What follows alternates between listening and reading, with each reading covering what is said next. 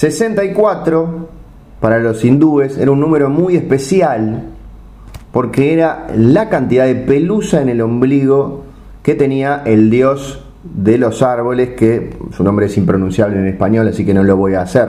64 también son los episodios de Sonido Bragueta, Servicio de Compañía, el podcast más este, maravilloso del Río de la Plata y también del resto de los ríos del mundo. Y para empezar este programa 64 no voy a hacer más que presentarme a mí, porque no me gusta que me presenten los demás, porque mienten.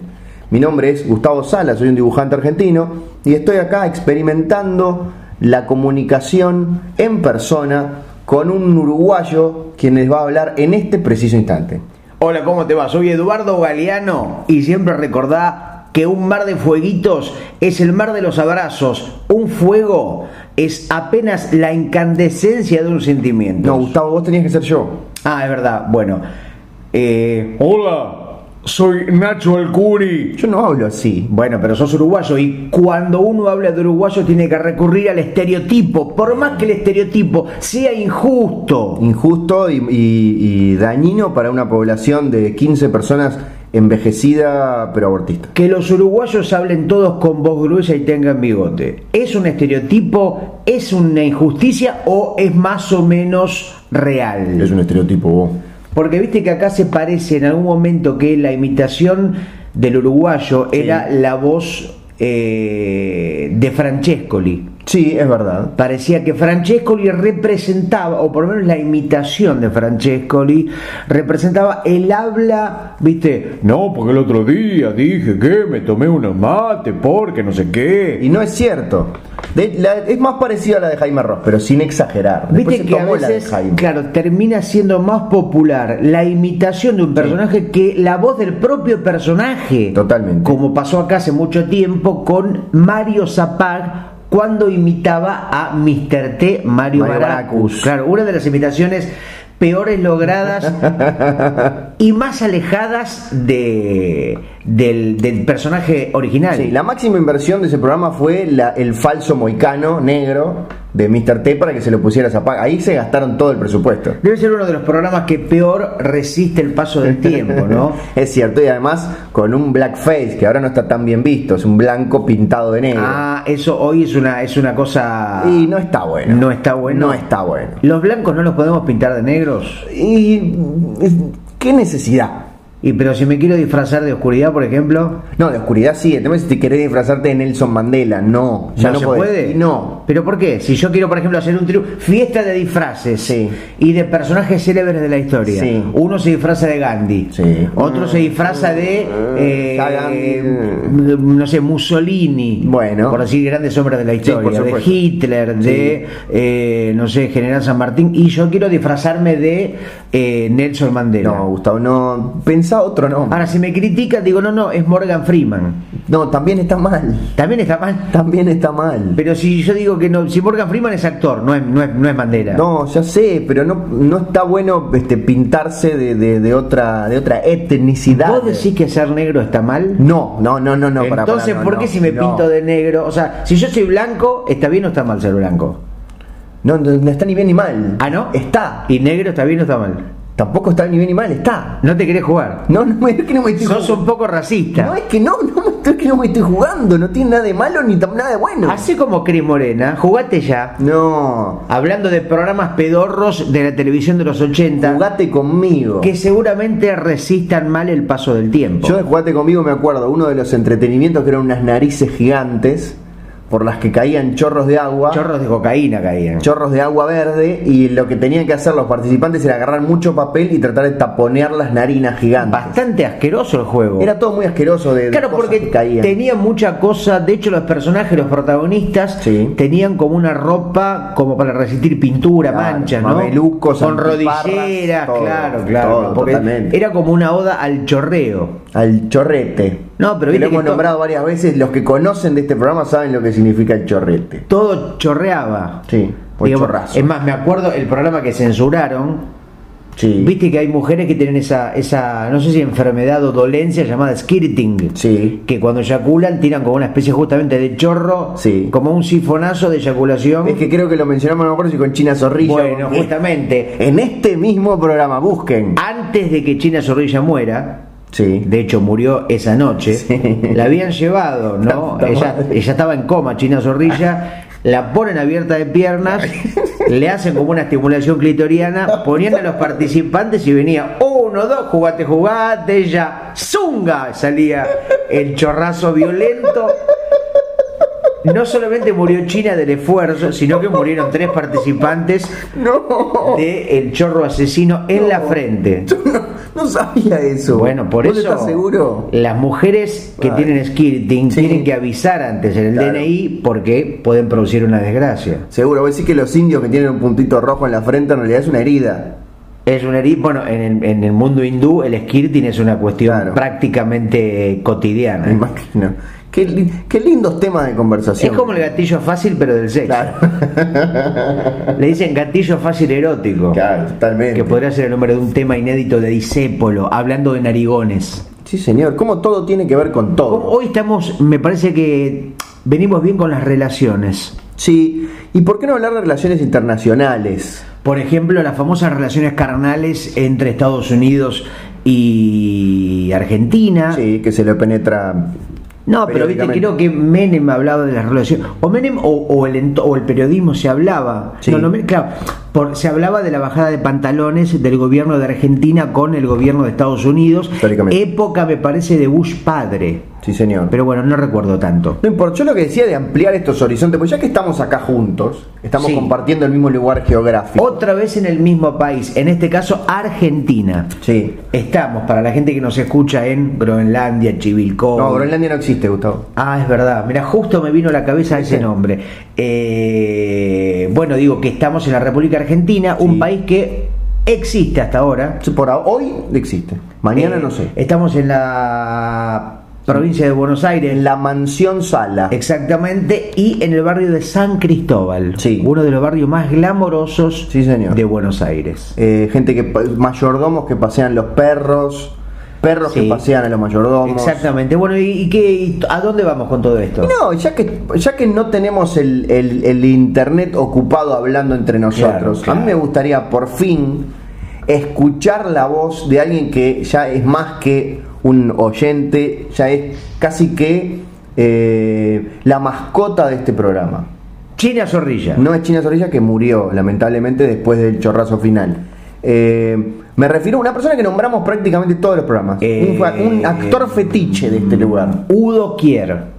¿Quién? Udo Kier. ¿Quién es? Udo Kier es un actor, si no me equivoco, alemán, que lo tengo presente porque lo vi hace poco Ah, en bueno. la película Bacurau, una película brasilera que trabaja Udo Kier. O sea, en una película brasileña trajo un alemán que tiene nombre japonés. No, no, no, no tiene nombre japonés. Udo Kier. Udo Kier, no, Kier. no. Y trabaja no solamente en esa película, sino Sí. que en otras películas que seguramente Y vos me viste. imagino, si- Fíjate, si trabaja Udo, busca Udo Kier. Para, Udo. Udo Kier. Agarra el mouse Bueno, agarro el mouse. y pone Udo. Udo Kier. Udo, espacio. Kier. Oh, mirá, ahí, está, mirá, ahí apareció. Sí, porque vos lo buscaste. Tiene ojos, ojos este, muy Mirá impresionantes. quién- claro que lo conozco, a Udo Kier. A Udo sí, Kier. señor. ¿Qué- do- ¿En qué otras películas participó, por ejemplo? En Ace Ventura, con Ah, Jim. Carrey haciendo de detective de mascotas. bueno, pero en Bacurau, que recomiendo, me parece que la hemos recomendado ya acá, o que la he Yo recomendado. jamás la escuché. Bueno, no importa. Pero ¿a dónde ibas con todo esto? Pará, eh, ¿qué otras hizo? Sobreviviendo a la Navidad, Modigliani, Dogville. Vos sabés que nunca vi Dogville. Yo tampoco, ni la voy a ver. Yo creo que sí, antes de morir la voy a ver. Bailarina en la oscuridad, Ah, Dancer in the Dark. también de, de nuestro amigo Lars, que le mandamos un beso. La, realidad, la oscuridad era un blanco que se había pintado la cara de negro. Hace no, hace de Dragonetti en Blade Cazador de Vampiros. De ah, vos decís que en una película de vampiros hay uno que se llama Dragonetti. Dragonetti. se ve, ve el un dragón italiano. Allá mafioso. teníamos un, un veterinario de la televisión que se llamaba Dragonetti.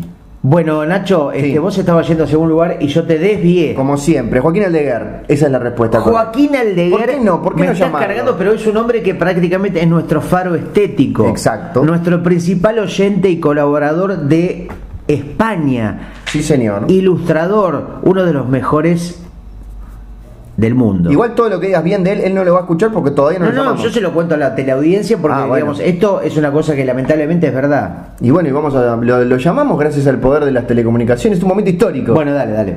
Porque aparte muy poca gente ha, ha- ha hablado en este programa además de nosotros. Es verdad. Algún participante en Escucha en Vivo. Sí, Yo me acuerdo de Olivetti eh, una vez bueno, pasó Olivetti, estaba grabando. no, seguramente, hablando de dibujantes mediocres. A ver, a ver, ¿qué podemos hacer aquí? Hola, ¿qué tal? Aló, aló, habla Joaquín ahí. ¿Esta es la casa de Joaquín? Sí, sí, sí, aquí es. Eh, quería, queríamos hablar justamente con Joaquín. ¿Nos podría pasar con él? Sí, en- enseguida, enseguida está. Muchas gracias. Qué, qué loco, ¿no? Por la voz parece que habla, es español. Es- no, el que, el que atendió es español. Él no sabemos. Ah, debe ser su mayordomo. Sí, lo fue a buscar. Claro. A ver. Eh, eh, buen- buenas tardes, buenos días. ¿Qué Buena- buenas tardes, Joaquín Aldeguer. Te, Es- te estamos llamando de Sonido Bragueta. Oh, oh, oh, qué honor. Pero, pero ¿qué he hecho? ¿Qué, qué ha ocurrido? ¿Qué Ahora- es esto? ¿Sos el auténtico Joaquín Aldeguer, el, el caricaturista famoso mundialmente? Porque como, por la, como no te vemos, no podemos saber si sos vos u otra persona. Y aunque me vierais, tampoco lo sabríais. Eh, Es yo no puedo asegurar si soy ese Joaquín Aldeguer, pero de momento es lo que me han dicho. Bueno, supongamos que sos. Recién Joaquín yo decía, digamos, haciendo como una descripción muy básica, que eh, sos uno de los mejores caricaturistas del mundo. Evidentemente es una exageración, pero vos te considerás un artista excelente, malo, bueno, mediocre. ¿Cómo podrías autodefinirte? Yo me defino como más o menos, como que hago lo que puedo, intento aprender y bueno, los habrá peores y evidentemente mejores. Eh, estoy por ahí. ¿Cuánto tiempo hace que te dedicas al fantástico mundo de la caricatura, Joaquín Aldeguer? Buah, pues a ver, eh, pues eh, caricaturas que hago desde que desde que era bastante pequeño, desde a lo mejor los 7, 8 años o así. Bueno, lo que no sabemos es tu edad, no sabemos cuánto tiempo llevas haciéndolo. Pues eh, me queda un mes para cumplir los 40, así que eh, échale 34 años, 33 más o menos. Bien, te voy a confesar que a mí también me queda un mes para cumplir los 40. No será el mismo día. El 27 de marzo. El 25. Ah, Yo creo que podríamos poner el famoso tema de Ricardo Arjona, caricaturista de las cuatro décadas. Vos sabés, Joaquín y Nacho, ustedes saben que la decrepitud de la persona humana, llámese, eh, no sé, cualquier profesión, hombre, mujer, negro, árbol, mutante, eh, a los 40 empieza todo para atrás. En lo sexual, en lo artístico, en lo anímico. A los 40 y a los 20, Puede ser, pero yo digamos, yo tengo 46 y hasta, hasta- a los 39 mi vida era un éxito, tenía fama, dinero. Cumplí 40 y fue todo un, fra- un fracaso in- ininterrumpido. Yo ya me estoy preparando para la debacle, para lo que pueda llegar. eh, ya que tenemos un caricaturista aquí, Gustavo en realidad es un dibujante humorístico, yo soy un escritor mediocre.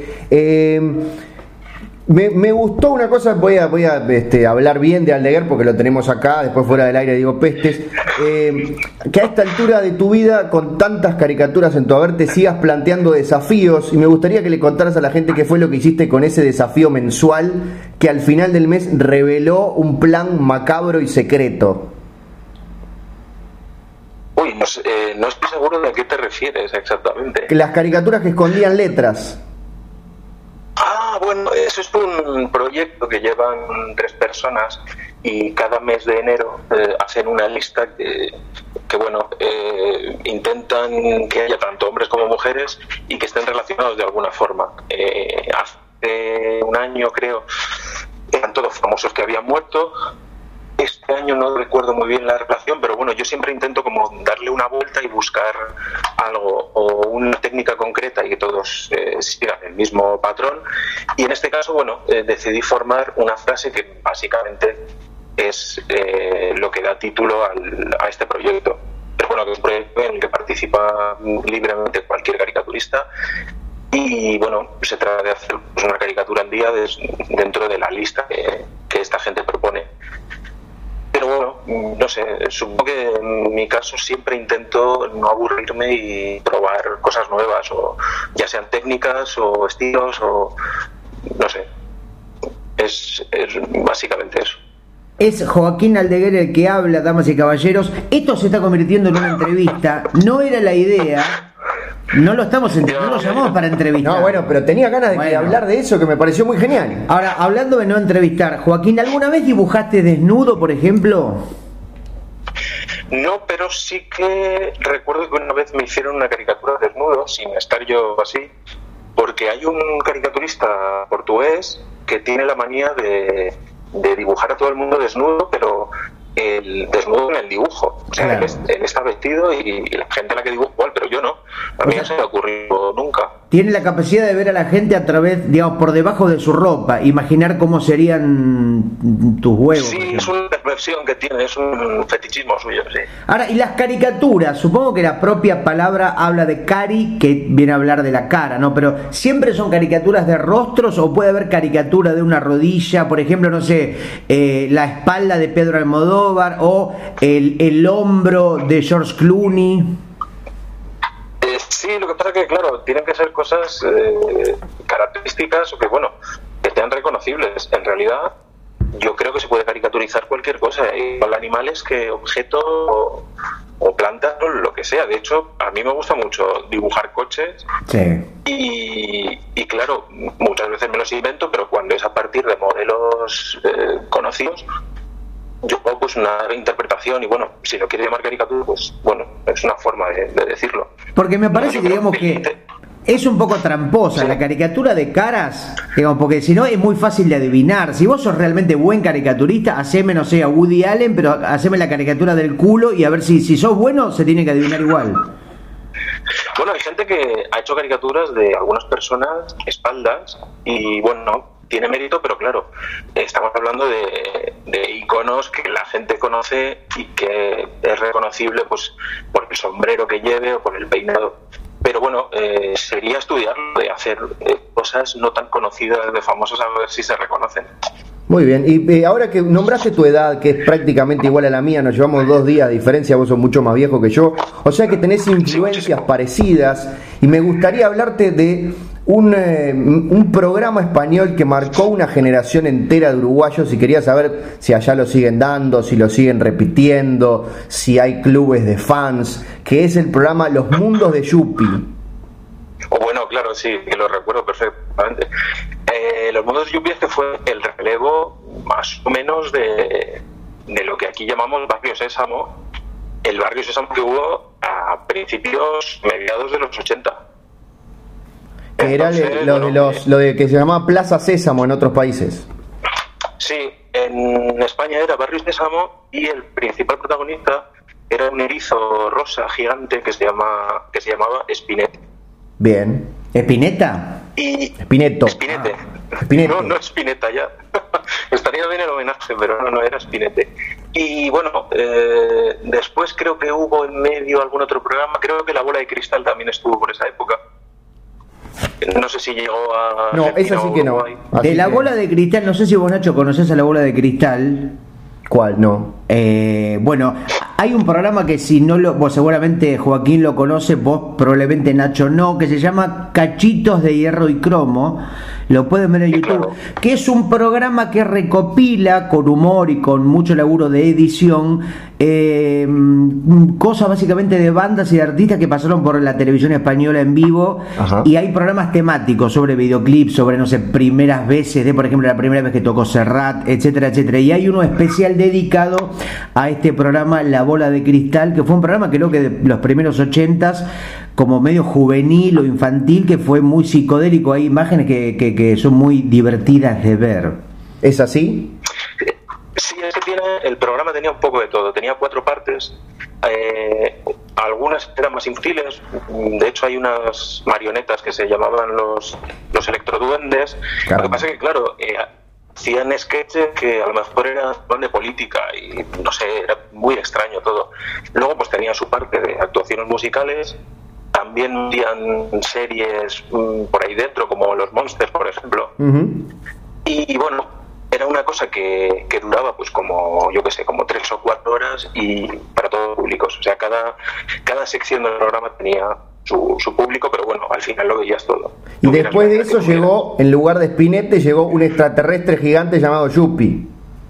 Sí, Yupi y Astraco, y Qué bueno, lindo. que además, que además es que en- entre el elenco que hay en la serie hay actores veteranos de, de zazuela y de, y de teatro, o sea, gente con mucha experiencia por ahí, pero bueno, si el trabajo que tenían era estar en el programa este, bueno, pues, Qué ¿qué iban a hacer? Para, para cerrar este tema, solo te voy a hacer una confesión, solamente a vos, Joaquín, nadie nos está escuchando, que la primera vez que, que, que descubrí mi heterosexualidad, y no lo digo de un punto de vista sexual porque era muy joven para tener como erecciones, era con la, con la muchachita de los mundos de Yuppie que estaba, estaba perdidamente enamorado de ella, ahora debe tener 45 años y debe ser narcotraficante.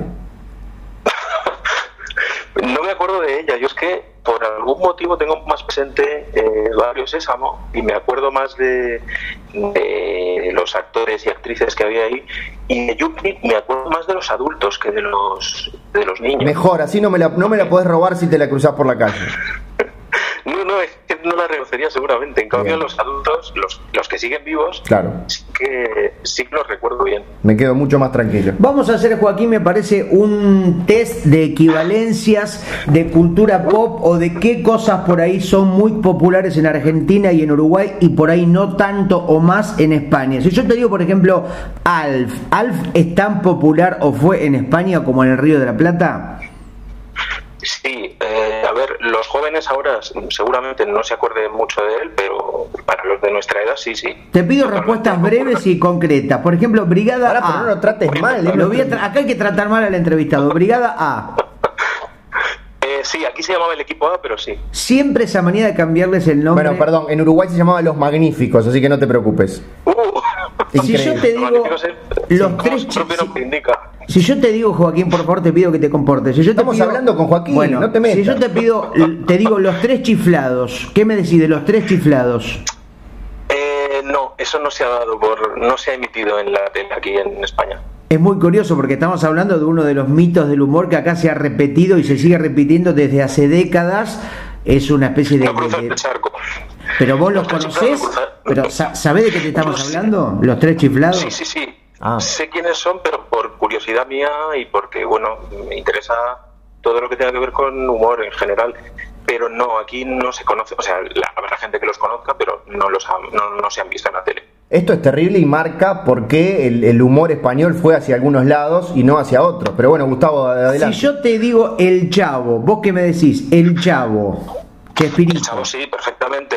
El chavo como el chapulín se han visto bastante. Si yo te digo grande pa, Uh, esto no sé ni, ni lo que es. si yo te digo el chorizo colorado biónico, Pues tres cuartos de lo mismo. Yo creo que te lo estás inventando. no, el de recién sí me lo inventé, el chorizo colorado biónico, pero Grande Pa fue una serie muy popular, la más vista en los noventas en Argentina, y digo, capaz que viste tuvo una versión española, o porque hay... ¿Cuáles son los programas? eh, sabemos que CQC tuvo versión española, pero ¿qué programa argentino vos reconocés o tuvo éxito o se vio en la televisión española? De Caiga quien caiga, mm, no lo sé. Bueno, llegaron a hacer una edición de de, mm, de Videomatch, me parece. Uh, Ah, mirá vos, con un Tinelli, con un Marcelo Tinelli español, Sí, pero fue un fracaso, fue, fue horrible. que decía, Buenas noches, Barcelona. Además, el presentador es un tipo bastante. eh, con un humor bastante discutible. Bueno, podríamos decir lo mismo de Tinelli, supongo. por supuesto. Pero no. Pero es que ahora que recuerdo, no sé si era Videomatch. ¿Hay otro programa con un nombre parecido? O... Después Sí, se llamó Showmatch, Showmatch. muy parecido, casi Pero es- el mismo. Pero es el Sí. mismo programa. Eh, sí, aquí se llama Showmatch, entonces Bien. sí. Ahora, si yo te digo, por ejemplo, Fue- sí. No interrumpas Bueno, al me gusta, entrevistado. lo quiero interrumpir, la está haciendo muy larga. Termina la respuesta, Joaquín, por Sí. favor. Eh, no, no, eh, que no recuerdo más programas que llegaran de Argentina. Ah. A lo mejor los hay, pero no, no me consta. Ahora, si yo te digo, por ejemplo, te hablo de Mirta Legrand, ¿vos qué me decís? Yo sé quién es, pero porque he visto en YouTube eh, invitados que, que ha tenido en el programa Y bueno, y como personaje, evidentemente sé quién es porque es alguien que hay que conocerlo si te interesa Argentina. Y bueno, yo que estuve allí, eh, pues hay que, conocerla, claro. Claro, ¿y vos cuándo estuviste en Argentina y haciendo qué? ¿Para qué carajo viniste acá? Pues yo estuve hace exactamente 12 años y fui pues para conocer el país, básicamente, para viajar por allí. Cuando decís, fuimos, hablando de tu pareja, de tus hijos, de tus perros, ¿de quién? No, no, no, fui, fui, no, no, fui yo solo. ah, entendí, fuimos. No, no, fui yo solo, eh, me quedé en casa de un amigo en, en La Plata y bueno, y estuve conociendo básicamente dibujantes, tanto los que colaboraban entonces en Página 12 como en la ADA, en la Asociación de Dibujantes de Argentina, y luego bueno, estuve recorriendo un poco todo, todo el país. Ah, mira vos, ¿recordás con quién, por ejemplo, con qué dibujantes argentinos te cruzaste o compartiste un café, un poco de cocaína, algún tipo de tráfico de órganos? Bueno, me quedé en casa de un dibujante que actualmente está desaparecido porque no tiene no tiene presencia en las redes, que es eh, Agustín Gomila, que es el que me alojó en, su casa. Un abrazo para Agustín Gomila.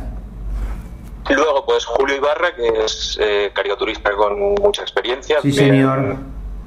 También estuve con él. Luego, bueno, eh, como he dicho, los de página 12, o sea, Pati, Jor, Sí. ¿Quién estaba más ahí? Bueno, Rep, es el dibujante como central de página 12, Daniel Paz probablemente.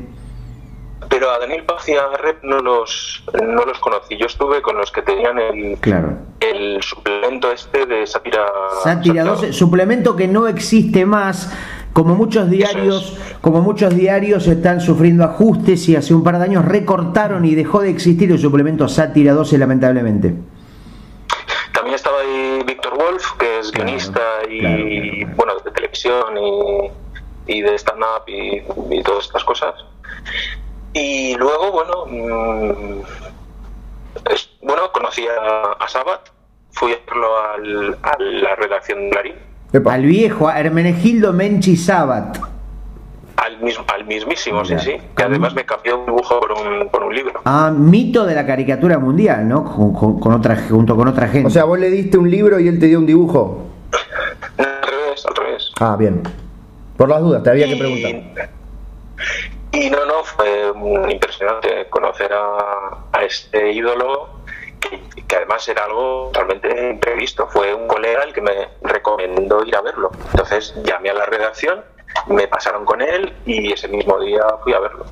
Muy bien, y hemos recorrido este hermoso momento hablando de tu viaje a Argentina y los próximos minutos vamos a hablar de esa vez que viajaste a Uruguay, que nos cuentes a todos los que conociste, lo que recorriste.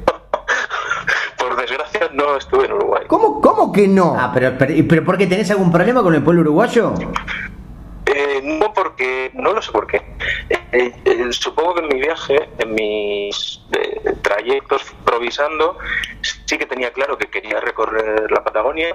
Luego sí que estuve también en toda, estuve viendo las cataratas de Iguazú, incluso pasé unos días en, el Río de Janeiro, estuve allí con otro colega, pero en Uruguay, pues no sé por qué, no se dio, nadie me habló ni bien ni mal de Uruguay. La verdad que bastante xenófobo, eh, Joaquín. Yo pensé que era un tipo que quería la integración de los pueblos, pero me parece que la manera que está tirando mierda se Uruguay. Le la máscara. Yo creo que tenía, tenía que saber, esto se tiene que saber.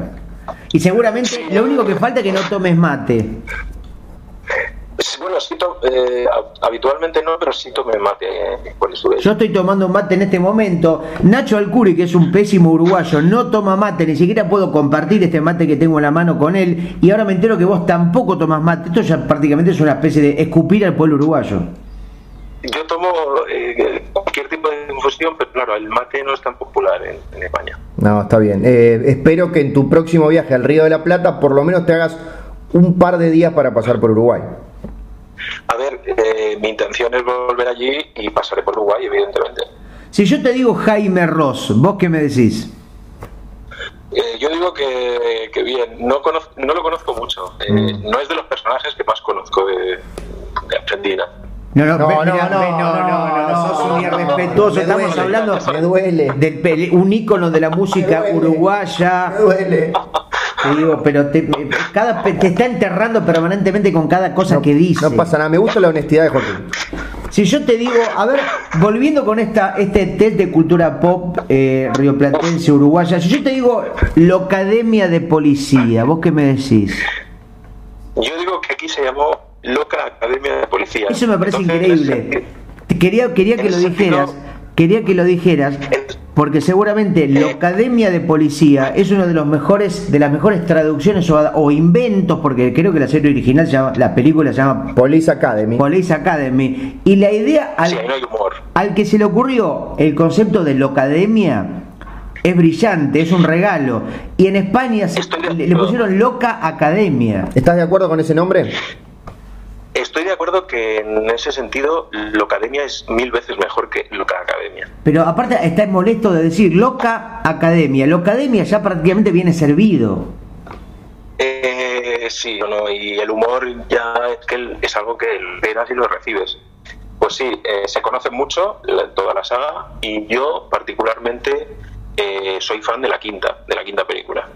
Uy, no me acuerdo cuál es. Yo no soy fan de ninguna porque debo haber visto alguna, pero hace muchísimo tiempo. Pero justamente el otro día escuché un podcast, Campamento Krypton, que hablaban y me sorprendió que se referían a Loca Academia de Policía. Bueno, ahora Joaquín lo confirma que se perdieron el concepto de lo- No lo vieron, por ahí lo tenían en la punta de las narices y no se dieron cuenta de esa maravilla de síntesis semántica.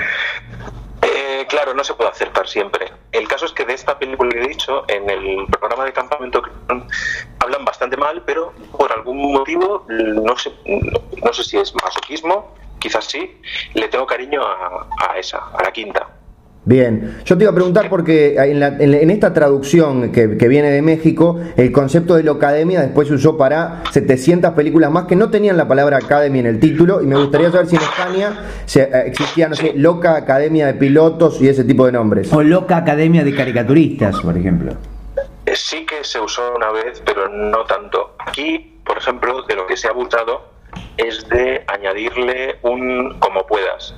Porque eh, la saga esta de películas de, de Leslie Nielsen, Sí. en la que es policía, aquí te llaman agárralo como puedas. Estamos hablando de La Pistola Desnuda. Exactamente, sí. Y Ken Gunn en el original. Y, a- y se llamó Agarrala como puedas. Agárralo como puedas, sí. Increíble. Malísimo. Entonces, Mucho mejor la pistola desnuda. vez- Bueno, es distinto. Entonces, cada vez No, no, es mejor. comedia- cada vez que hay una comedia similar, pues, no sé, hay acampa como puedas, espía como puedas, espía como puedas, por ejemplo. Eh, y bueno, y un montón de películas con el como puedas. Al final, que por, por suerte ya se extinguió aquella, aquella tendencia. Bien, y yo te voy a encontrar otro ejemplo latinoamericano de película de Leslie Nielsen, que era la famosa Airplane, que acá llegó como ¿Y dónde está el piloto? Y luego llegaron otras como Repossessed, que le pusieron ¿Y dónde está el exorcista? ¡Oh! Eh, esa aquí se llamó Reposeída, me parece. Claro. La del exorcista. Y las, y las otras se llaman Aterriza como puedas, claro. Por supuesto, aterriza como puedas, claro que sí. Y hablando de cine, Joaquín, ¿cuál fue la última película que vos, Joaquín Aldeguer, fue a ver al cine? ¿Vas al cine Pues al cine. o sos de la gente que ya considera ir al cine como una especie de práctica del pasado? No, a veces sí voy a cine y la última que fui fue eh, Rabbit. ¿Cuál? Jojo Rabbit. Jojo Rabbit. Ah, nos gustó. A mí me gustó la mitad, la primera mitad hasta que me dormí, pero no porque era mala, sino porque era muy tarde. Y a Nacho le gustó mucho. Hemos hablado de esa película aquí.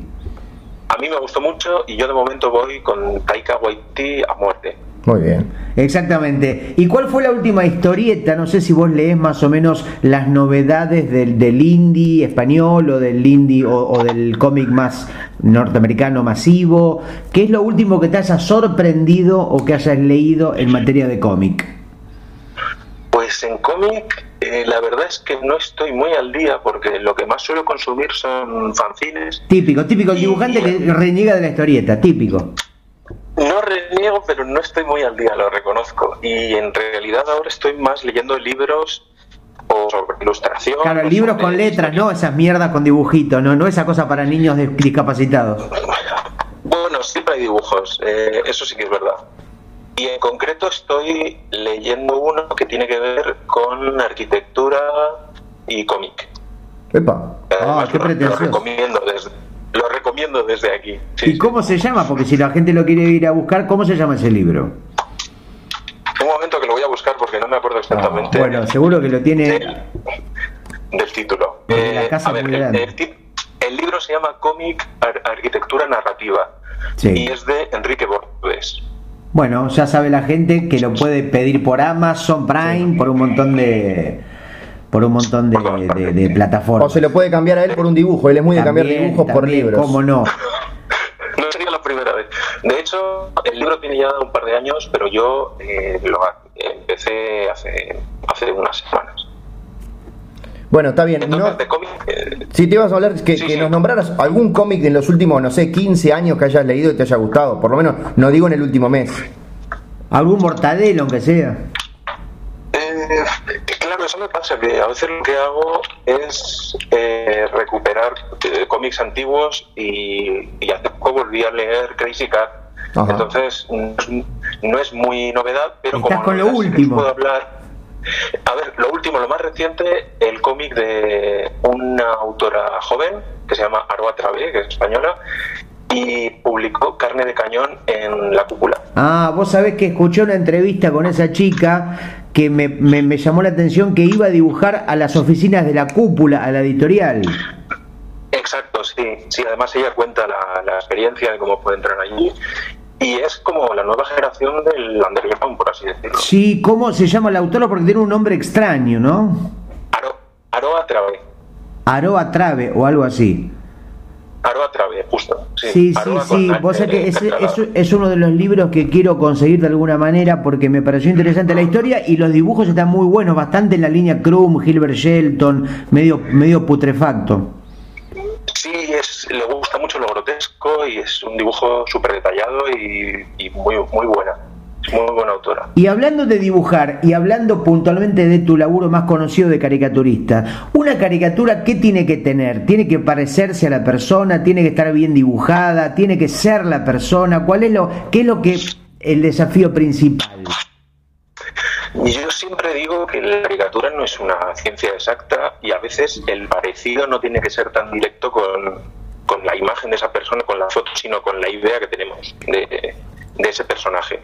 Entonces, lo que lo más importante es que cuando alguien vea la caricatura reconozca al personaje. Mm, que a veces no sabes muy bien por qué, porque dices, no puede ser que la persona a lo mejor tiene la boca grande y en la caricatura pues no es lo que más destaque. Tiene que ser un gesto, tiene que ser no sé, a lo mejor suena pedante hablar de la esencia, ¿no? por ahí, no sé, es como una especie de, brujería extraña en la que, bueno, después de analizar mucho al personaje, eh, el caricaturista saca sus conclusiones y bueno, intenta eh, representarlo también a veces de una forma no muy evidente. Y simplemente es que se reconozca, que la gente cuando lo vea sepa que es él y que no es otra persona.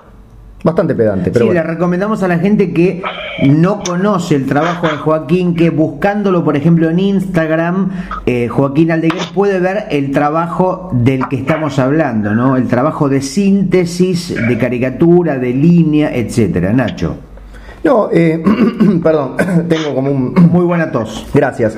Eh, además de escuchar sonido bragueta, ¿escuchás música cuando estás trabajando, cuando estás dibujando? Sí, eh, básicamente lo que escucho son podcasts y programas de radio, pero música también escucho mucha. Por ejemplo, V40, no sé, nombrarnos alguna banda. ¿Alguna banda nueva como pues, V40? Eh, sinceramente, excepto alguna excepción, casi todo lo que escucho está entre los 70 y los 90 y más bien rock duro, algo así un poco electrónico, pero no, más eh, todo lo que escucho. O sea, te puedo hablar de, de Soundgarden, de Pantera, de incluso, por ahí iría la cosa. Evidentemente no hace no solamente hace mucho tiempo que no consume historieta nueva, sino que hace 30 años que no escucha un grupo nuevo, pero no importa. En, el Curi dice V40 porque el otro día fui, lo acompañé a su vuelta a Montevideo en buquebus y para sorpresa nuestra vimos una persona con una remera o una, ¿cómo le dicen ustedes? Una camiseta con eh, el logo de V40 y el tema Rat in the Kitchen, que creo que es la primera vez en mi vida que veo a alguien con una remera de V40 y parece que es el grupo preferido de Nacho, que también es una rareza total. Que alguien tenga como grupo preferido a V40 casi una cosa una rareza.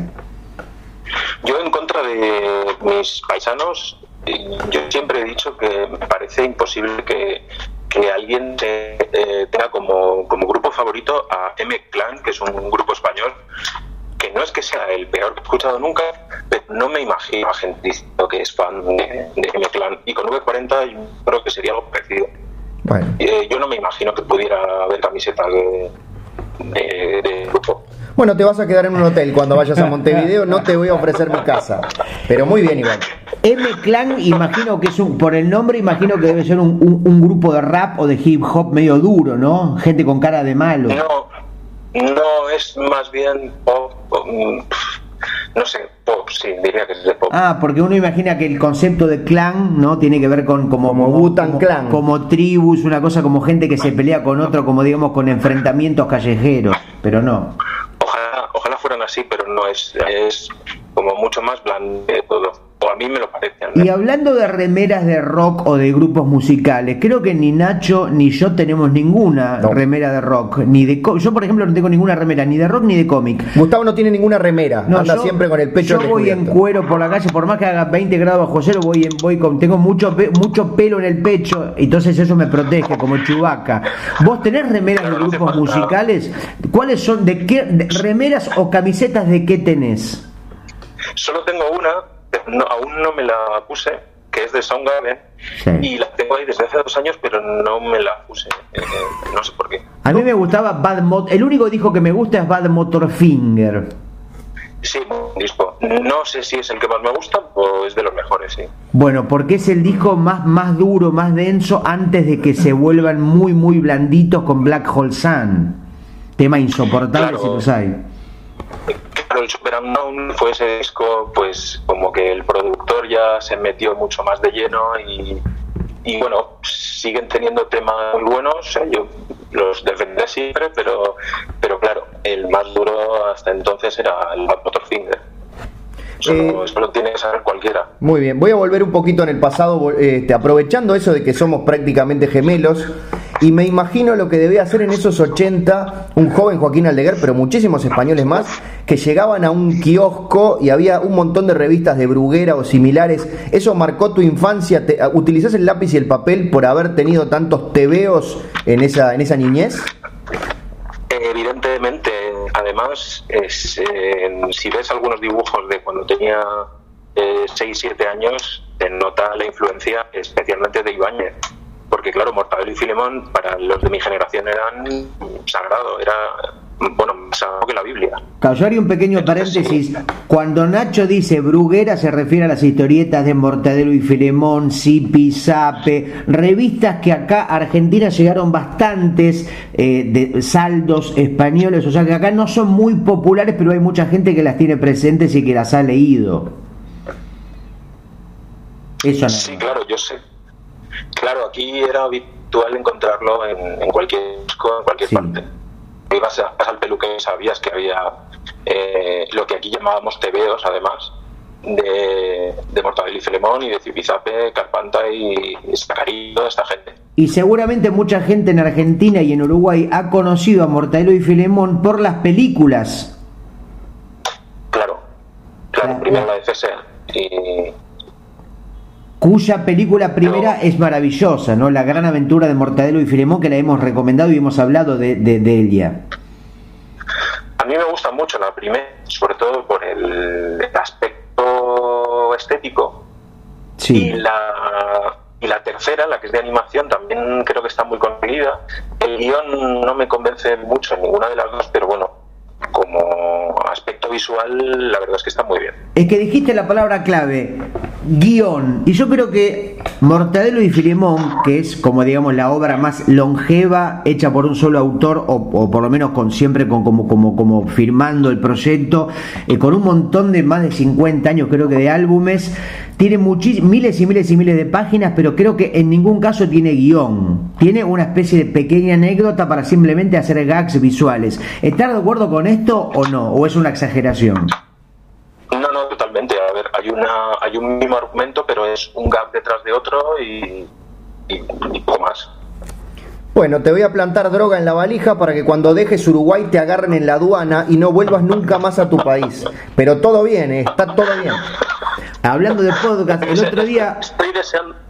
El otro día descubrí un descubrí, perdón, descubrí un podcast español que se llama Pensadores Pensadores del TV o Pensadores del cómic, no me acuerdo, y hablaban justamente de Ibáñez y lo entrevistan al, gran Paco Alcázar, dibujante mítico de un montón de, de, revistas y de libros en España, y él decía que tenía esa contradicción de amor de fanatismo juvenil con Mortadelo y Filemón, pero a la vez de, de esa cosa mm, de formulaica o de repetir siempre el mismo recurso durante décadas y de, no arriesgar nada. Eh, estoy de acuerdo, es que lleva 20 años haciendo más o menos lo mismo y luego bien eh, cómo maltrata a su sobre todo a su actual eh, entintador pues como que se nos cayó un poco el mito todavía más bueno. Defende, No, no, no, no. Seguramente el, entintador salió de la casa con una pollera muy corta. Se mereció lo que le pasó. A ver, yo no le quito mérito a Ibáñez, pero eh, no está de más ser buen compañero y, agradecer la labor del entintador, que es el que termina el, el trabajo y que muchas veces corrige en los orígenes a lápiz que, dibuja el propio Ibáñez. A mí me divierte ver las entrevistas a Francisco Ibáñez, donde siempre tiene como no sé qué tan real o exagerado será el personaje como de abuelito, como sabiondo y generoso, donde dice, no sé, estos cacharros de la computadora, yo no sé, yo estoy con el lapicito haciendo mis, mis garabatitos y luego, no sé, esas cosas raras del timbre, la casa que apretás un botón y suena, y esos cacharros de, de, de esos caballos con alas que vuelan, llamados aviones, yo no sé, yo déjame con el lapicito y hago mis monitos así, lo que, me parece que tiene mucho mérito es que pudieras entender lo que, lo que dijo Ibáñez, porque habla de una forma así tan atropellada y tan eh, particular que a veces cuesta eh, entender el discurso. Sí, por suerte cuando grabó el video exclusivo para el Club de Mortadelo y Filemón Uruguay, que se puede ver en Facebook, le entendimos perfectamente cuando saludó a Tito y a Nacho, y cuando decía Nacho me estaba saludando a mí, así que tengo un saludo de Ibáñez, así que ya estoy tranquilo, puedo morir tranquilo. Igual gracias por estos comentarios falsos que están haciendo Gustavo y tú. Yo sé que van a echar de, cualquier club en el que esté Ibáñez eh, automáticamente. No, bueno, eh, no sé si te pregunté si alguna vez dibujaste drogado, por ejemplo. No, porque da la casualidad que a la fecha no me, no me llegaba a drogar nunca. ¿Nunca has tomado cocaína? Que yo sepa, no. Conscientemente no. Yo creo que somos tres, acá somos tres, somos, tenemos muy mala relación o muy pobre en materia de drogas. somos un, fraude para cualquier este ambiente toxicológico. ¿Alguna vez dibujaste ¿Dormido, por ejemplo? Sí, o sin. teniendo. Mm, no sé. Un par de días sin dormir, sí. Yo me pasa que. Yo dormido tengo un dominio perfecto de la figura humana. Yo a veces duermo con un. Eh, del dibujo? No, no, no, el, del dibujo, yo o sea, hago un dibujo entre comillas humorístico porque no sé dibujar figura humana ni perspectiva ni nada realista, pero cuando estoy dormido soy como Altuna, soy Moebius, soy no sé, Milo Manara. Este lo pasa que me salen tan parecidos a esos dibujantes que parece que lo hubieran hecho ellos acusan de plagio cuando dibujas dormir. Es más, hasta lo firmo, Milo Manara, sí, sí, sí, pero bueno, soy un gran copiador de memoria, ¿viste? Como gente autista que mira una ciudad desde, el aire y después la dibuja igual. Claro, pero es, está despierta en principio. Claro, yo soy autista, yo soy autista únicamente cuando estoy dormido. Eso explicaría bastantes cosas, pero creo que no es este el programa en el, en el que hay que hablar de, ese tema. Evidentemente no. Te iba a preguntar si, si, si has experimentado con el arte secuencial, aunque sea de manera amateur. Muy poco, aparte de algún trabajo que tuve que hacer en, en la universidad, eh, animé algún plano suelto para, para un corto, pero como ni los personajes eran míos, ni, ni el trabajo era mío, o sea, simplemente estaba con un obrero más, pues tampoco lo tengo muy en cuenta. Eh, supongo que no tengo paciencia para... Claro, cuando hablas de arte secuencial, vale, quizá me estoy equivocando y me estoy yendo a la animación y me estás hablando de historieta. Y básicamente el libro más famoso sobre el cómic se llama de cómic y arte secuencial de Will Eisner, pero no importa, te estamos desenmascarando. Igual, cuando. cua- Bueno, eh, Perdón, cuando, perdón. cuando Aldeguer dice que no tiene paciencia, lo que quiere decir es que no tiene ideas, porque caricaturas hace cualquiera, o sea, le agarras, no sé, agarras a Al Pacino, le haces la nariz más grande, listo, soy caricaturista. A veces una foto de Marilyn Monroe, le haces el lugar más grande, listo, soy caricaturista. Ahora, para hacer una historieta, tenés que ponerte a pensar una puta idea. ¿Qué hace el personaje? ¿Hacia dónde va? ¿Eh? ¿Eh? ¿Eh? Gustavo- Ahora, eso, vos Gustavo- hiciste el camino fácil. Perdón, Gustavo tienes eh, totalmente razón. Y sí que hice algo de historieta para algún fanzine. De hecho, eh, hace ya más de 10 años o casi 10 años que coincidimos en el fanzine, en el fanzine Abo. Adobo, exactamente, sí, sí, una de las joyas que tengo, una de las joyas de mi biblioteca, Fanzine Adobo, con un plantel, estaban Molhache, Fresius, eh, Nacho García. Optimus Prime. No, no, pero una, unos artistas que hoy son en muchos casos grandes firmas de la historieta y el humor eh, español. eh,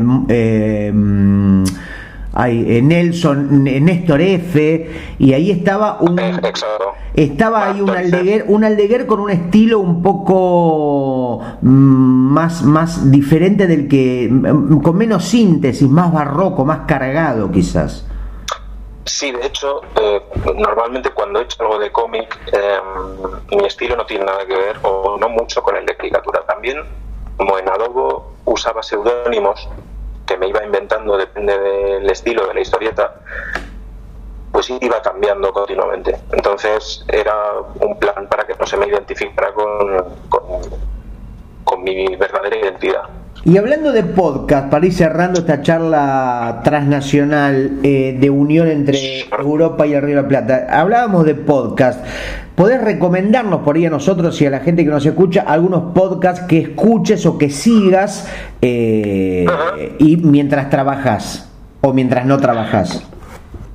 Sí, pues eh, el primero que recomendaría, porque yo creo que es mi podcast favorito, que es de humor, hablan de cualquier tema, pueden hablar de, de música, de historia, de, pero siempre de- desde un punto de vista humorístico, es Vuelo 180, que yo creo que es mi podcast favorito. No lo conocía, lo estoy, lo estoy anotando. Vuelo 180. Sí, que es el mismo vuelo de la película El Destino Final. Ah, muy bien. Ah, no vi esa película, pero es gente que eh, se mete en una. se va a- eh, le dicen que va a morir y muere, algo así, ¿no? Hay gente que acaba muriendo de una forma o de otra. sí. Claro, Ok. Luego está, eh, bueno, eh, Campamento Krypton, que ya lo nombraste, que también es otro de mis favoritos. Sí, igual ahí depende un poco el tema, ¿no? Porque, por ejemplo, en el último hablan de películas sobre deportes y la verdad que me interesan poco y nada, pero hay programas que tienen temas que tienen mayor interés. Yo los escucho todos, yo pongo el piloto automático y escucho todos independientemente del tema, aunque no me interese. Sí. O sea, yo voy ahí y luego, bueno, hay uno que se está haciendo popular, eh, muy popular últimamente, porque son, eh, hay dentro escritores, humoristas, un director de, de cine que se llama Aquí hay dragones. Ya sé, todopoderosos. Acaba de decir el nombre. Es el mismo, es la misma gente, pero es otro podcast distinto. Todopoderosos también me gusta mucho, que cada vez hablan de normalmente de un director de cine o de Ah, un género de cine. Ok. Y en Aquí hay Dragones, eh, cada colaborador mm, habla sobre un personaje, sobre un tema. Bueno, van cambiando cada, cada programa, o sea, no se sabe de, de qué van a hablar. Luego, bueno, eh, hay algún podcast más, por ejemplo, hay otro que eh, sobre historieta también que se llama Charrando de TVOs. Sí, pero hace mucho que no actualiza, hace como un año que el último programa colgado Sí. ya tiene varios meses. Sí, es cierto, mucho que no, que no se sabe que, que ha sido de ellos. Claro, sí. Y no sé, ahora mismo son, son estos los que más recomendaría. Tendría que pensarlo un poco más para. No sé por qué, me, me ofende que no haya nombrado Sonido Bragueta, que no sé Bueno, qué podcast te ha llamado. ¿Cuántos podcasts te llamaron desde la República Argentina? Este es el primero. Ah, ah, listo, listo, quería que lo digas nada más. Sonido, no, no, Sonido Bragueta, evidentemente lo recomiendo y por eso estoy aquí, supongo. Bueno, sí, crédito parcial. Sí, eh, bueno, eh, luego también tengo que hablar de En Franca Decadencia, que es otro podcast en el que estuve. Es, sí, sí, yo se lo estoy, se lo recomendé a Nacho, estoy insistiendo para que lo escuche, porque Nacho Alcuri, que es, Hola. es podcaster, él, es como que vos renegás de la historieta y el dibujo, eh, Nacho que hace podcast reniega de los podcasts, es la gente que quiere, se cree mejor que el, que el resto. Luego eh, hablar también de Los Aristócratas, que es uno en el que hablan de, de cómicos. Sí, Cada programa se, se lo dedican a un, a un cómico, los aristócratas. ya sí. sea, sí, ya sea de cine o de stand-up o de televisión o, o lo que sea. Y poco más. Básicamente, bueno, Tiempo de Culto también, también lo sigo mucho. Es un programa que sobre todo habla de cine, pero bueno, pueden saltar ahí a, a cualquier, cualquier temática. Excelente, Joaquín. No sé si Nacho te quiere despedir con algo, con alguna pregunta, un comentario. Eh, por favor, eh, yo te quiero agradecer por mi parte este encuentro que será seguramente el primero de miles de proyectos este, mí, que mí, unirán el Río de la Plata. ¿Vos en, en dónde vivís y en qué, en qué ciudad estás en este momento? Yo eh, estoy viviendo en Alicante, que es justo la ciudad en la que nací. Alicante, perfecto. No sabemos dónde queda. Sureste, sureste de España, entre, entre Valencia y Murcia. ¿Cuál es la, la- la producción central, eh, la característica que- que- de- de Alicante? Bueno, Alicante se conoce por la playa y por el turrón, pero el turrón es más en Navidades.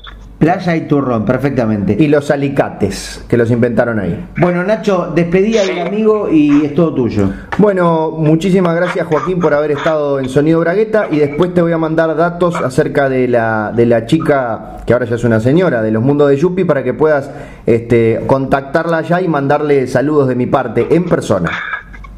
Podría ser la próxima invitada vuestra, si, Ah. si queréis. Eh, no, que pasa es que no respondo de mí. Claro. Recuerda que estás casado. ¿no? Sí. Sí, ya no tenía raz- él, se acuerda antes que yo. Muchísimas gracias Joaquín y ya volveremos a contactarte. Gracias- Muchas gracias a vosotros. Abrazo. Un abrazo para, Pero- Hasta luego. para los dos. Sí. Bueno, Y listo, chau, chau, chau, nos vamos. bueno, para que le corto. Ah, bueno, bueno. Eh, Ah, adiós. ahí tiene que cortar. Ay, no, para. Hasta luego. Para que se me. Ahí, ahí, ahí. Ahí corté. Cualifica la calidad de la llamada. Fue bastante bien. Ah, tenés que, hay que darle. Todo hay uno- que, todo hay que puntuar ahora. Todo equipo, del 1 al 5. ¿Qué te parece?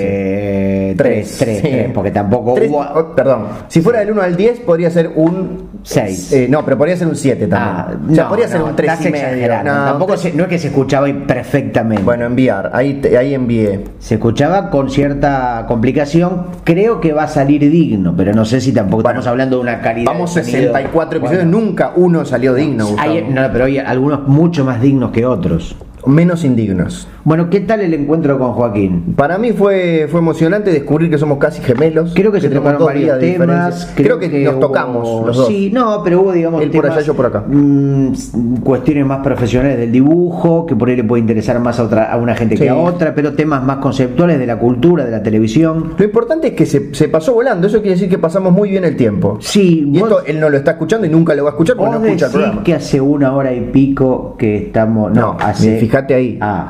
58-20. Ah, igual yo te quiero decir que sigo enojado porque hoy me rechazaste las galletitas.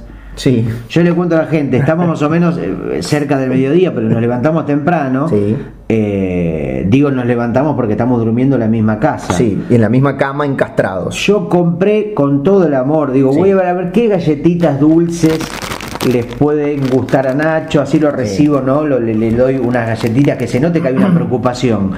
Compro galletitas llamadas rumba, Rumba, de sabor Bagley. original. Sí, sí, gasté no sé un montón de guita en este paquetito. Te han salido 15 pesos eso, Gustavo. Para mí es una fortuna. Bueno, eso es verdad. Compro y le digo, Nacho, digo, acá lo voy a sorprender, va a saltar de la alegría.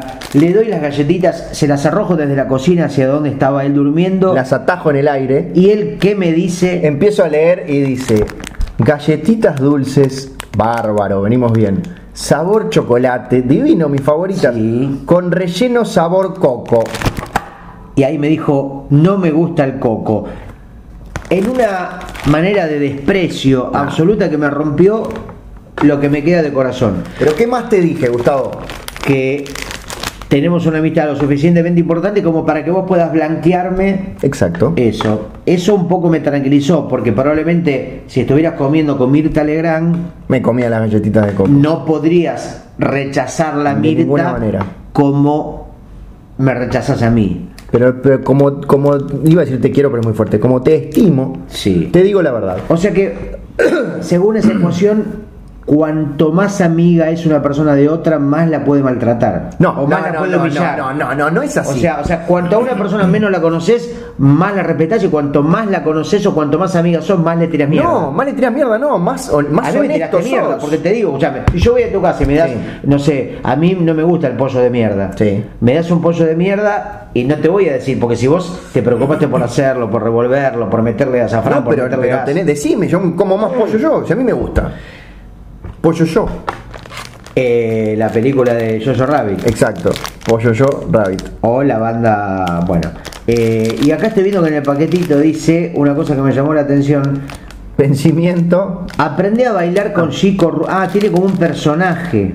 que es como un DJ con Ah. una galletita en la cabeza. Se llama Chico Rumba. No había prestado atención que tiene ¿Chico claro- o chico? No, Chico, Chico. Ah, con, con Y.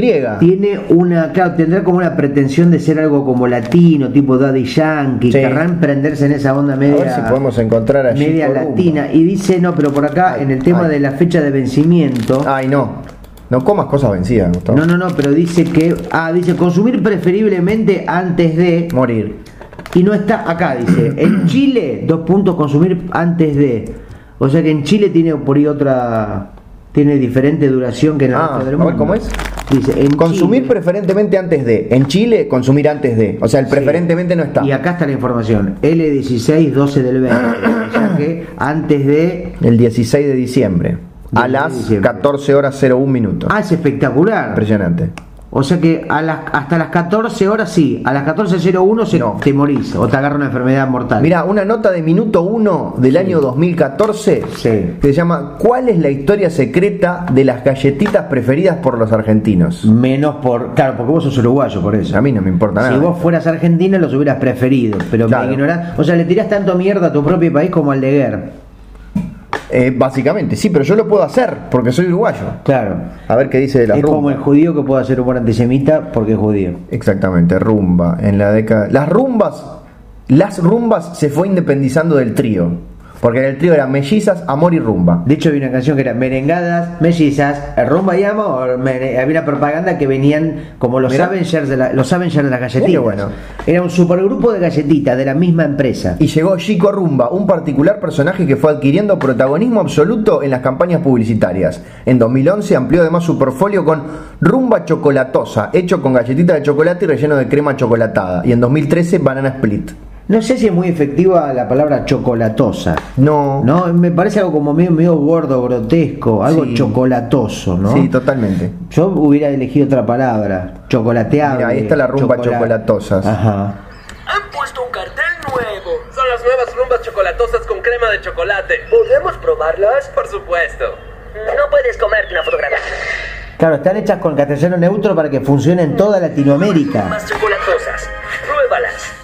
Nuevas rumbas chocolatosas, pruébalas. Y ahora que viste la propaganda, ¿no te dan ganas de probarla? Las chocolatosas sí, las, las de coco no. Y pero son chocolate y, co- y coco. Pero no me importa Pero que el personaje que- me las recomiende, no me Pero gusta perdón, el coco. el gusto más importante, el chocolate mata coco. Mm. Es así, o sea, el coco es, un- es un- es- es como un gusto complementario, no es el gusto principal. Vos decís que agarrás dos galletitas de chocolate, pones un sorete en el medio y... y- Sí, el chocolate mata al solete. Mm, Mira, yo voy a comer una. Recién necesité- esto es como los programas de YouTube que abren paquetes, Sí. pero sin imagen. Unboxing. Este es el unboxing podcast.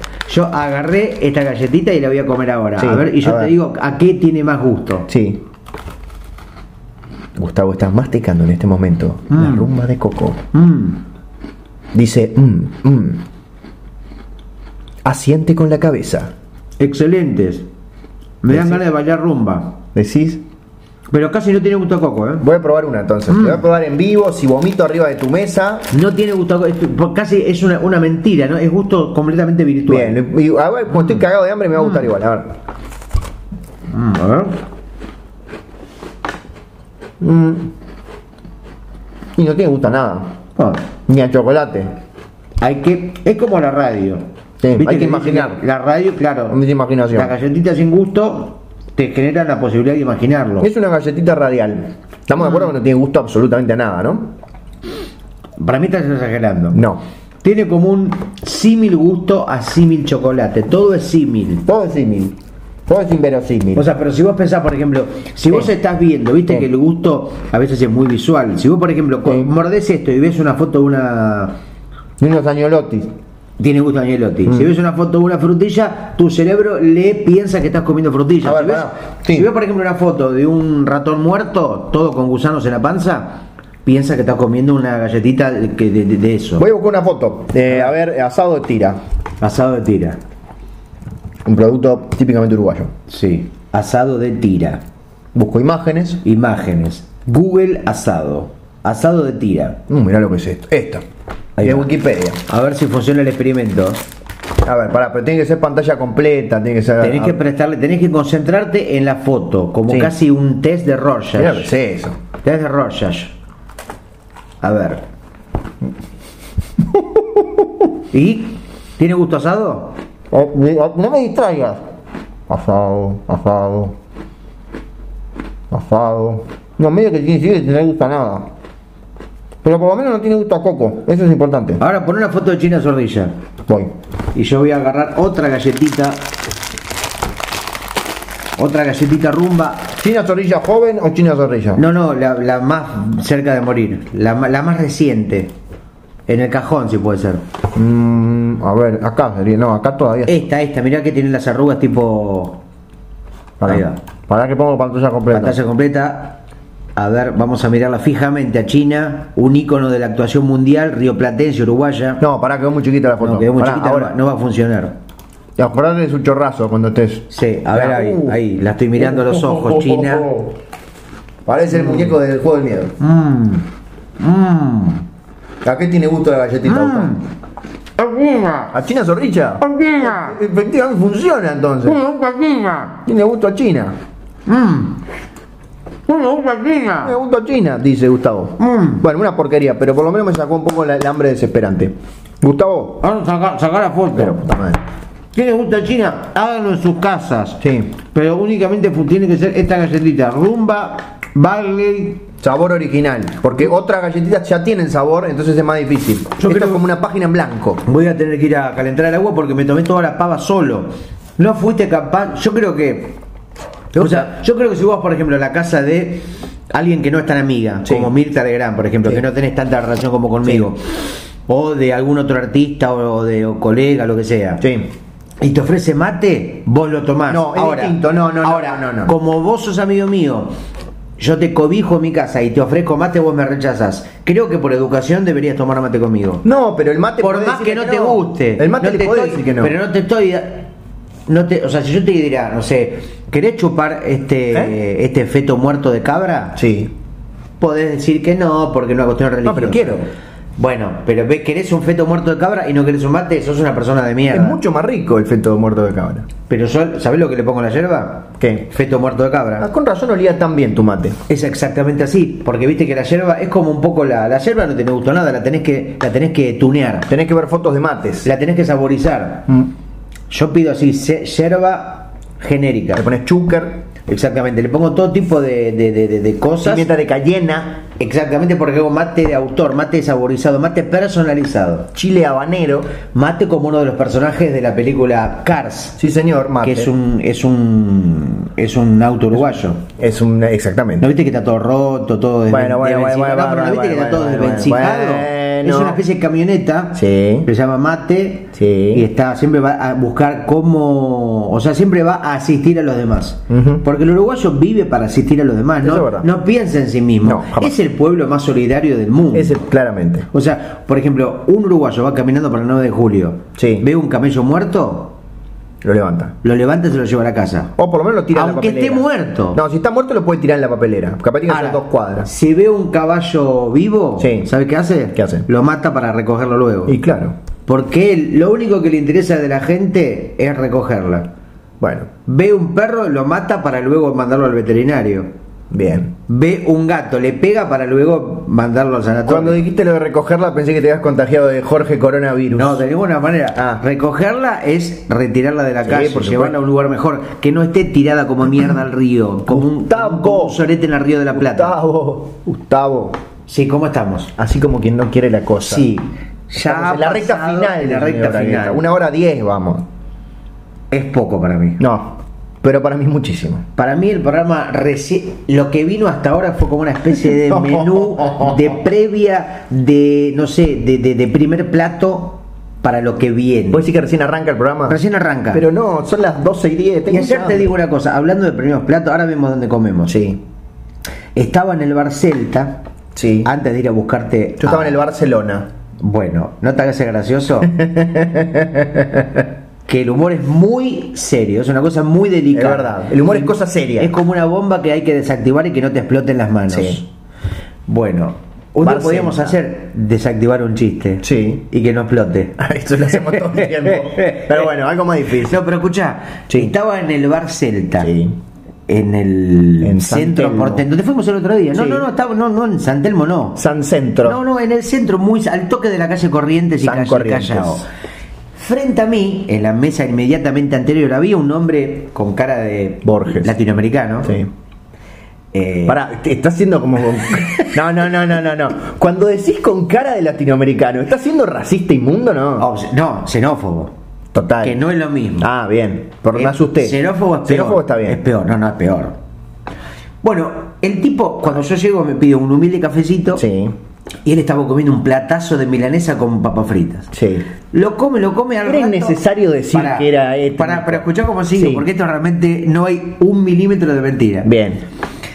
Escucho que le dice a la, Yo estaba escribiendo pensando unos chistes Sí. lamentables y le dice a la camarera. Decilo en neutro, por favor, le vamos dice, presos. Le dice a la camarera algo así como ravioles, esos ravioles de la carta con esa salsa, qué sé yo. Sí. Y bueno, estará preguntando para venir otro día. Claro. Yo sigo haciendo lo mío. Sí. A los 15 minutos levanto la vista y el pedazo de hijo de puta latinoamericano estaba comiéndose un platazo de ravioles gigante con una especie de salsa y no sé qué mierda, después de comerse un plato gigantesco de milanesa con papas fritas. Las venas tapadas de América Latina. Explícamela. No, increíble. Nunca había visto una cosa igual. O había, una había visto cosas parecidas. Y era un hombre no gordo, era un hombre Fornido. Casi digo que me calentó un poco porque era Sí, bastante, muscu- bastante musculoso, de espalda ancha. Y bueno, hay que alimentar esos músculos. Viste, capaz que hay dietas que necesitan o hay cuerpos que necesitan mucha comida. La famosa dieta de las milanesas y los ravioles. Así que digo, me, me- me dieron ganas de ir a preguntarle algo, si era por el último día de vida. Viste, hay gente que sabe que se va a morir Sí. y anota, hace la lista. ¿Qué comerías en tu último día de vida? Helado de Nicolo, 6 kilos. claro, porque el viste mejor helado de la relación calidad-precio. viste que siempre cuando la gente está por morir, Sí. ¿Qué te dicta la vida? Tenés que hacer algo muy épico. No te podés despedir Bueno. bueno. comiendo una torta frita. No, claro. En las películas, por lo menos, lo que nos enseñan es que tienen que tirarse de una a la delta, tienen que ir a escalar el Everest. Cazuela de mariscos. No puede, por ejemplo, alguien que va a morir. Bueno, voy a anotar las 10 cosas que tengo que hacer a lo largo de mi vida. Jugar al rinraje. Sí. Nunca lo hice. Yo. Yo sí lo hice, pero digo, eh, esta persona. Ah, lo hiciste, Por ejemplo, Yo no lo hice eh, nunca. Afeitarme la axila. Bueno. Son cosas probables, no tenés que ser, no tenés que ser una mentira. Claro, claro, claro, claro. Parece que la- vos te vas a morir y necesitas. ¿Pero es una cuenta pendiente afeitarte la axila? No, puedo vivir sin Y ello. bueno, y No, pero morir digo- sin ello pero también. digo una- pero no hablo de mí. Ah. Como, co- como cosas que podrían ser. Claro, que pero- siempre Hollywood te propone Sí. como la- la- el mito, la épica, inmediatamente anterior a la Bueno, muerte. pero si no era tan épico, ¿por qué demonios no lo hiciste antes? Ahora, ¿qué pasa en todos los casos cuando, por ejemplo, la película empieza que al tipo le dicen le quedan un mes de vida? Sí, al final se muere. No, al final no se muere, porque al final la película termina con que lo llaman del hospital y dicen, no, no, no, no, le dimos, eh, el papel era del- de, otro paciente. Justo Usted está perfecto. Abriendo la boca del león así para poner la cabeza adentro. Usted está perfecto. Ahora, lo que nunca te dice la película Sí. es que el paciente, que el real dueño de ese diagnóstico, que pensaba que le quedaban muchos días de vida, se muere sin saberlo y sin poder haber hecho su lista. Diagnóstico errado. Esto me sirve para un cuento. ¿Por qué? Porque Hollywood nos propone una vida que no es la que existe. Exacto. Yo creo que debería haber una película donde, por ejemplo, el tema sea Sí. un hombre se levanta, va al baño, tapa el baño, llama al plomero y el plomero le dice, y calculale dos horitas y estoy. Y la película es el tipo esperando el plomero. En tiempo se- real. ¿Sabes cómo se llama? No. Cine uruguayo. No, no, no. ¿Pero por qué? Y el No. tipo, el tipo dice, bueno, me quedo dos horitas durmiendo más. Sí. Hasta que el tipo no voy a desperdiciar mi tiempo. Sí. Eh, y la cámara muestra cómo el- la persona duerme. Había una película. ¿Quién era? La La película, película de Andy Warhol me parece. ¿no? Es, sí, no sé por qué estaba pensando que la pasaban en la película de los Doors. Pero no, no sé por qué. No, pero creo que Andy Warhol hizo una, una de esas películas experimentales donde filmaba a alguien, no sé si era el mismo o quién dorm- Después dormir de- como 10 después horas. de cuánto tiempo te levantás y te vas a la mierda? Yo mm, supongo que aguantaría 7 minutos. Yo capaz que 15 o 20, pero me- porque en el medio me pongo a pensar en Bueno, otra- hay una película que fue muy comentada en el Festival de Cine de Mar del Plata. Sí. De paso aprovechamos para mandarle un saludo a Pablo Conde, mi amigo, hermano, marido, que programador del cine. Si lo decís más fuerte te escucha. Bueno, sí. y recomendar otra vez, hablando de podcast, al gran podcast amigo Encerrados Afuera. Sí. Porque nombramos muchos podcasts españoles, pero ninguno argentino. Ujú.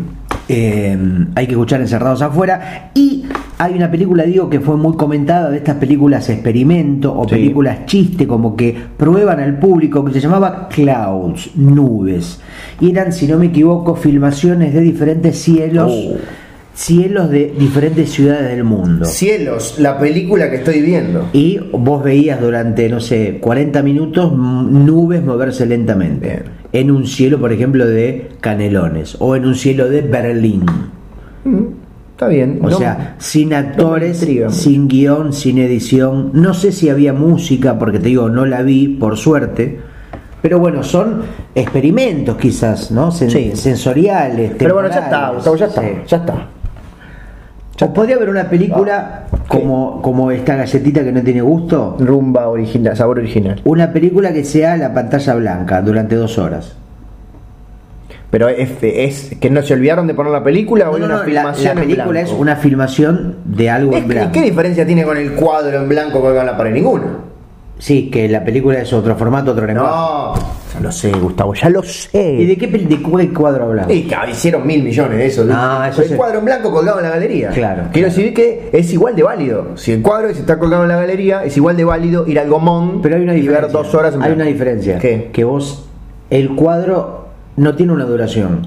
Vos un cuadro lo podés mirar entre un segundo y toda tu vida. Sí. Puedes quedarte parado durante días. Sí, o puedes colgártelo como de la frente y sea lo Sí. único que veas todo el tiempo. Hasta que vos. Esa es buena, nunca se me había ocurrido. Ah, un fanático del arte o de una sola pintura que Sí. va caminando que lo único que ves es ese cuadro. Un gorro de visera y te lo enganchás con Claro, un palillo. claro. En vez de una película tiene la duración que decidió quien la, quien la, quien la dirigió. Andy Warhol. O no sé, o eh, Taika Waititi, Sí. o Federico Fellini, Sí. o Lucrecia Martel, Sí. o Nacho Vigalondo, o eh, Adrián Garza Viñez. Pablo Stoll, claro, mencionemos directores uruguayos. O que conocemos. la película, Es que, argentina, la película que vamos a ver bueno. ahora dirigida por. No, no cuentes. Ah, no la vamos a ver ahora. Ah, porque yo- perfecto. soy Bueno, periodista, la puedo Ah, ver. bueno, ahora. Todavía no eh, se estrenó en el cine. Ah, pero no digas nada. Podemos decir que podemos el país. No. Nada. No. Listo, perfecto. Nada. Ay, sos como co- peor que Pablo Conde. Bueno, en el Que próximo. te dice, tengo un dato, pero Sí. por favor, les pido, por favor, por favor, que no lo cuenten. Yo Porque solo te iba a decir que la semana pasada tiró eso. perdón, ya no me acuerdo qué fue lo que dijo. Perdón, por eso, cuanto más épica, es más pelotudo el comentario. Dice, no, le vi así, sobre todo Gustavo, me dice. Esto no se lo Por digas a, favor, no se lo digas a nadie porque esto es- me compromete muchísimo. Sí. Y te dice. Al Pacino llegó al Festival de Mar Plata Lucrecia con Martel, una media de Lucrecia. Martel perdió 5 pesos. Te pido por favor que no salga de acá. O sea, ¿para qué carajo hablas, pelotudo? No, pero no vas a hacer- hablar así de un amigo, un hermano. Yo igual lo quiero, porque al amigo hay que insultarlo. Ah, bueno, volvemos a lo mismo, la Claro, honestidad. ¿ves? Con él lo podés hacer. Claro. Ahora sí. De hecho, ¿yo sabes para qué le pido el baño? ¿Para qué? Para taparlo. Bueno, Y luego llama al plomero y así hacen una gran película. de dos horas. ¿O por qué no hay, no hay películas de superhéroes en acción, por ejemplo, donde el conflicto de Iron Man sea, por ejemplo, que tapó el baño y el plomero no viene? Películas no, pero en la historieta sí. Iron Man tuvo un problema de alcoholismo. Porque la gente que le gusta, por ejemplo, ir a ver a Marvel, ¿le gusta el cine o le gustan los efectos especiales? Le, le gusta nada, la chotada. ¿La chotada le gusta? A los que van a ver Marvel, sí. La leche chocolatada, la chotada. La chotada. La chotada. La chotada chocolatosa. Exactamente. Podría ser, Rumba, sabor la chotada. podría ser un personaje inédito de Roberto Gómez Bolaños. Sí.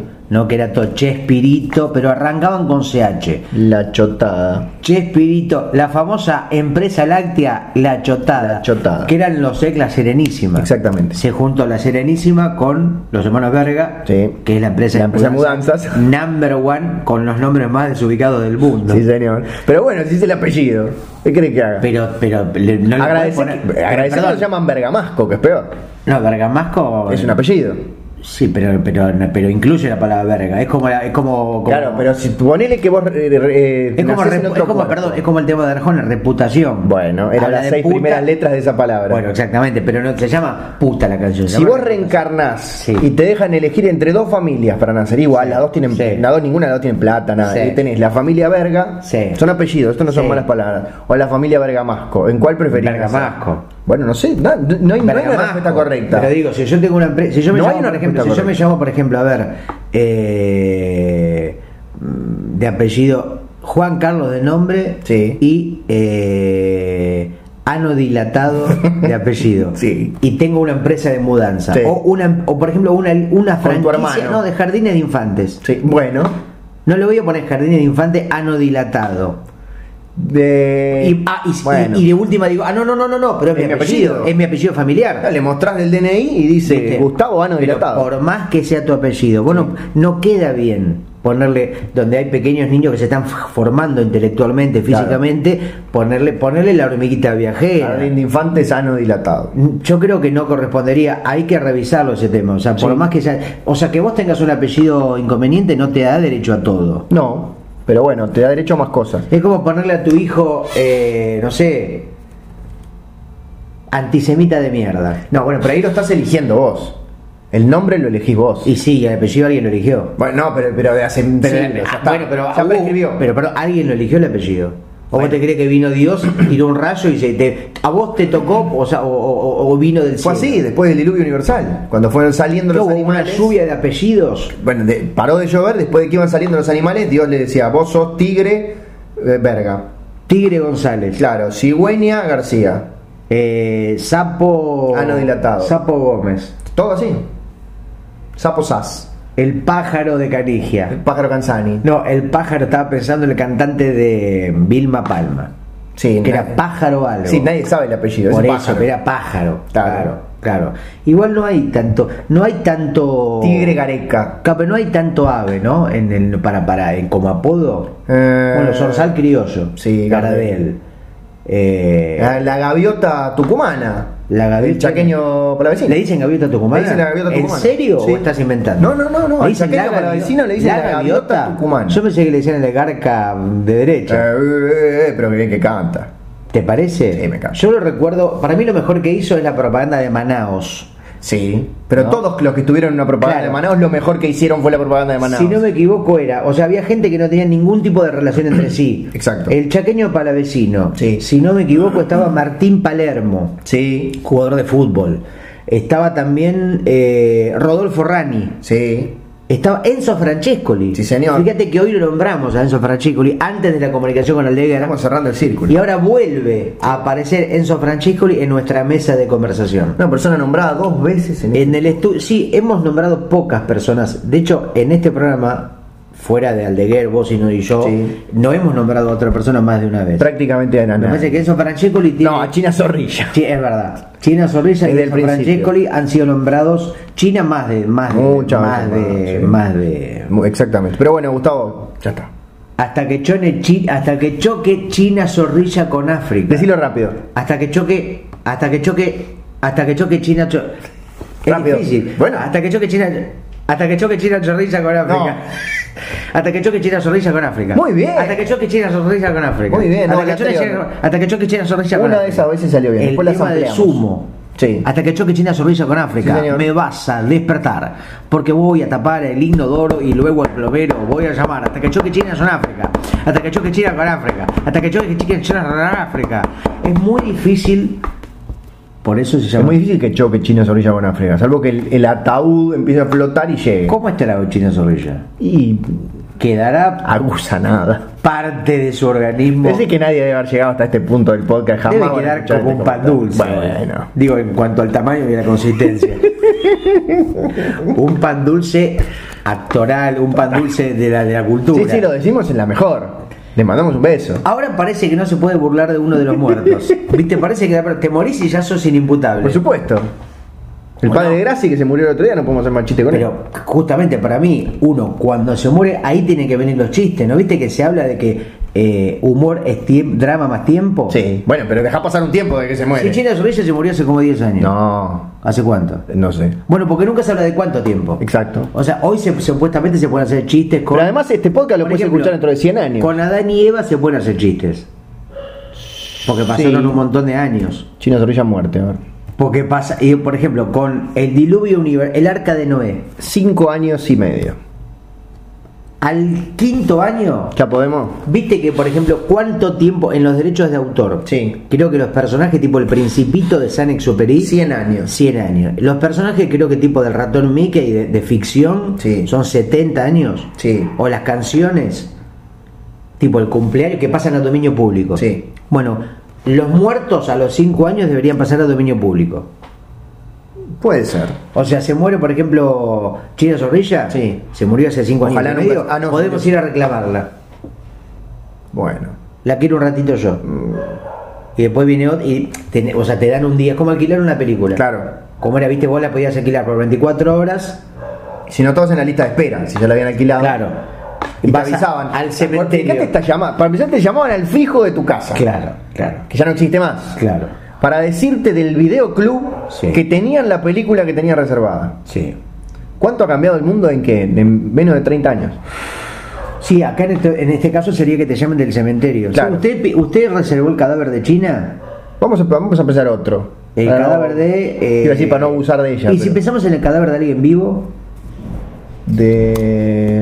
¿Quién puede ser? De Elvis Presley. No, está muerto. De alguien Ah, vivo. no, no, no, no, no. No empecemos con esa boludez de vivo en nuestros Yo corazones. lo vi, no, yo lo vi el otro día en el, Vos habrás en visto la. No, habrá visto un montón de imitadores. No. Pero no el verdadero Elvis, el príncipe, el rey. Bueno, uno que esté vivo entonces, Joaquín Sabina. Joaquín Sabina que hoy, 28 de febrero de está 2020.